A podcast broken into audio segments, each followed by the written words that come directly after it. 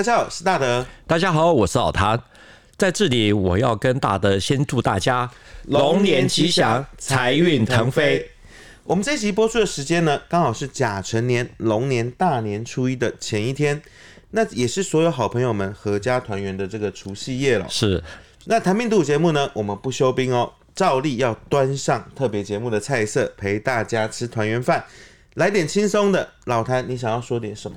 既然是龙年，我们这一集呢要很应景的介绍部队的队徽，有黄龙的队徽，因为呢他们象征着至尊至贵、睥睨天下，要给看我们这一集的好朋友们，今年都有一个好彩头。部队的背章哦，其实是非常有意思的。像我呢，当兵的时候就拿过老虎头的、长城的，还有一支军刀的哦，真的。所以 有兴趣的好朋友们可以猜猜看。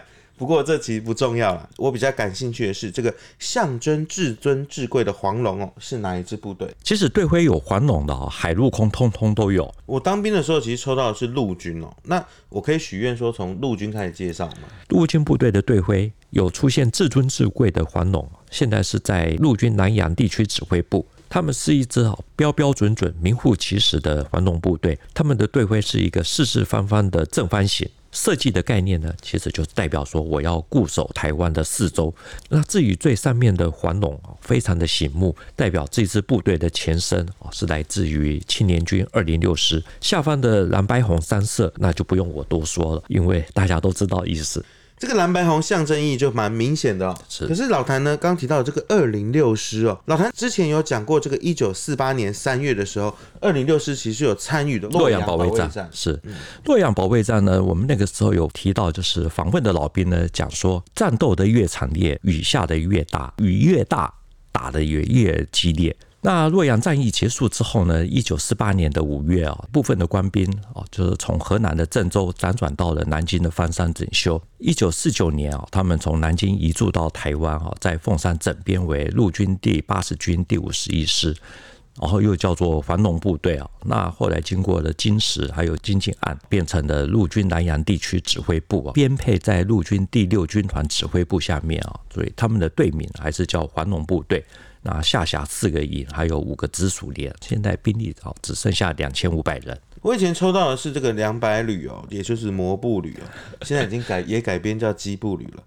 那我们其实有大部分的同学呢，他是抽到北部的，很多都是一字头，那就会被派驻到宜兰这什么金六节啊这些地方。嗯感觉起来呢，他们这些新训单位应该就是有人分发到这个单位。其实呢，他们现在虽然说不是实兵单位啊，可是还是会出现在新闻里面啊。因为我们做新闻，特别是每一年的夏天啊，都是大家都一定有印象，就是台风季节一到，就会出现这个蓝指部啊，他们要超前部署，预置兵力，也就是把一些装甲车、呃甲车啊，派驻在大同啊、罗东啊、苏澳、南方澳啊，类似这种地方。我们知道兰阳平原哦，它地势比较低洼，很容易呢遇遇到这种大风雨，它就会淹大水，而且会淹很高。那我印象中最深刻的是，我们会看到那个甲车在水中行驶。其实如果有看到甲车的身影哈，现在除了在台风天之外，那还有一种情形就是演习啊，因为壮围那边有所谓的红色海滩，所以在二零一六年汉关三十二号演习，陆军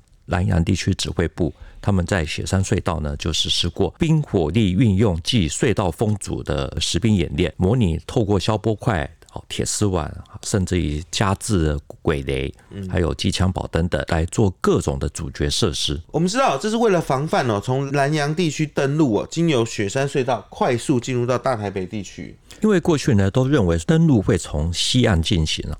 那现在大陆有了零七五这种大型的登陆舰啊，最新型的是零七六，甚至于还有他们还装配了轻型的电磁弹射器，像是小型的航空母舰，也有可能绕到台湾东部。所以在去年的时候，二零二三年呢，也首度在宜兰的壮围海滩模拟红色海滩的守备。黄龙部队哦，我们从它的徽章意义来看哦。还是有正方形固守的意思哦。其实呢，两岸各有各的战略构想。大陆近年呢，大力的发展这个海空军哦，大部分其实是针对美国的这种战略包围、战略围堵，想要以战止武。台湾其实近几年也在压力之下重新发展了一些军备啊，采取的也是一种类似以战逼和的一种态势吧。不过这么说哈，就复杂了哈。那我们赶快换另外一条龙好了。好。大过年的，对对对。陆军呢，其实呢有黄龙部队在南洋。近年来呢，部队因应的一些措施哦，变数也包括在海洋部队方面哦。老谭前面一开始讲说，海军也有黄龙的队徽，对，那这是哪一支部队？海军的幺二四舰队。军方的报纸呢，就是《青年日报》，他们以前出版过一本徽章的故事，里面呢就有关海军的特别提到的幺二四舰队。我们这边手边呢就有这本《青年日报》出的徽章的故事，其实它里面蛮精彩的哦。对对对，它这里面介绍了这个幺二四舰队队徽的设计概念是。圆缆绳跟海锚呢，代表的是海军的精神，跟舰队有一种承先启后的一种概念。透过这个海锚这样环环相扣，坚定不移，有团结奋斗的意思。是它的这个徽章的颜色设计呢，是内蓝外白，也象征着海军志节，有宛如这个青天白日一样啊。忠义的军风是要永续长存的。至于最重要的黄龙呢，它则是盘踞在海毛上面啊。象征着它尊贵还有为首的意思。我们知道幺二四舰队的这个徽章啊，的确是蛮有设计感。它那个黄龙还抓着那个海毛。对，刚刚有提到了这个陆军的这个黄龙部队啊，从五十一师一路演变，变成了目前的这个蓝指部。那海军幺二四舰队还在吗？幺二四舰队现在还在啊，它的前身呢是一九四六年成立的海防舰队部，迁台以后呢，一九五零年啊，他们更名为海军第一舰队。一九七四年呢，因为美元的驱逐舰的陆续增加啊，也就是像我们这种年纪，大家都一定会听过的杨字号，比如说像是洛阳舰等等啊，所以他们那个时候更名为驱逐第一舰队。之后呢，等到了富阳舰、哦南洋舰、洛阳舰、绥阳舰啊，这四艘陆续除役，到了两千年以后，再定名为海军幺二四舰队。他们的主力是以康定级巡防舰啊为主，然后进入了全新的战力时代。稍微有涉猎军事的一些民众哦，提到海军，多少以前都会听到杨字号、杨字号。对对，不仅呢，它的历史悠久呢，也具有相当程度的一些时代的意义啊。我前阵子其实带小孩去台南玩哦，我们就有去这个德阳舰的园区哦，其实它还不错，小朋友觉得兴奋的。我我有在脸书帮你按赞，好谢谢。那小孩真的都感觉到很新奇，就是可以登上军舰，像我们这种路上的也也都没有上去过。对，海军幺二四舰队呢，他们现在的编制呢是下辖两四两战队，还有两六四战队，以康定级巡防舰哦，也就是拉华叶级啊这个为主编成。那下辖呢，康定级巡防舰总共大概有六艘，可以执行防空、反潜、护航，还有防封锁等等的这种作战任务。所以呢，像是在去年的九三军人节公布的国军楷模，还有模范团体啊，其中就包含了幺二四舰队。那因为那个时候他们合计呢执行的海上目标监控任务啊，总共是六个单位二十九次啊，那实施了南部海域侦巡任务有六个单位五十五次，做到了卫戍海疆的安全。说坦白的哦，其实现阶段的台海局势哦，多少都有带一点小紧张哦。是，那对于他们来讲，他们的任务其实就更加繁重。一般而言呢，国防部现在所公布的资料比较偏重的还是空军，海军的还是比较少一点点。比如说像前阵子就是大选刚结束，有某家媒体报道，就是他们传出来啊，说幺二四舰队的康定号巡防舰呢，在台湾东部的外海。跟大陆的零五二 D 哦，齐齐哈尔号上演了一场海上追逐战。这艘康定号巡防舰呢，我们知道它是以左营为母港，跑到东部海域去跟这个齐齐哈尔追逐。这个新闻我真的是没有注意到啊，也没有看到有相关的一些媒体啊大幅的去报道。对，通常这种新闻真假难辨啊，也很难查证，所以没有什么媒体报道也很正常。而且呢，你跑新闻那么的久，应该也知道，我们有时候看同业发的所谓独家新闻啊，也会稍微留意说跟进的风险。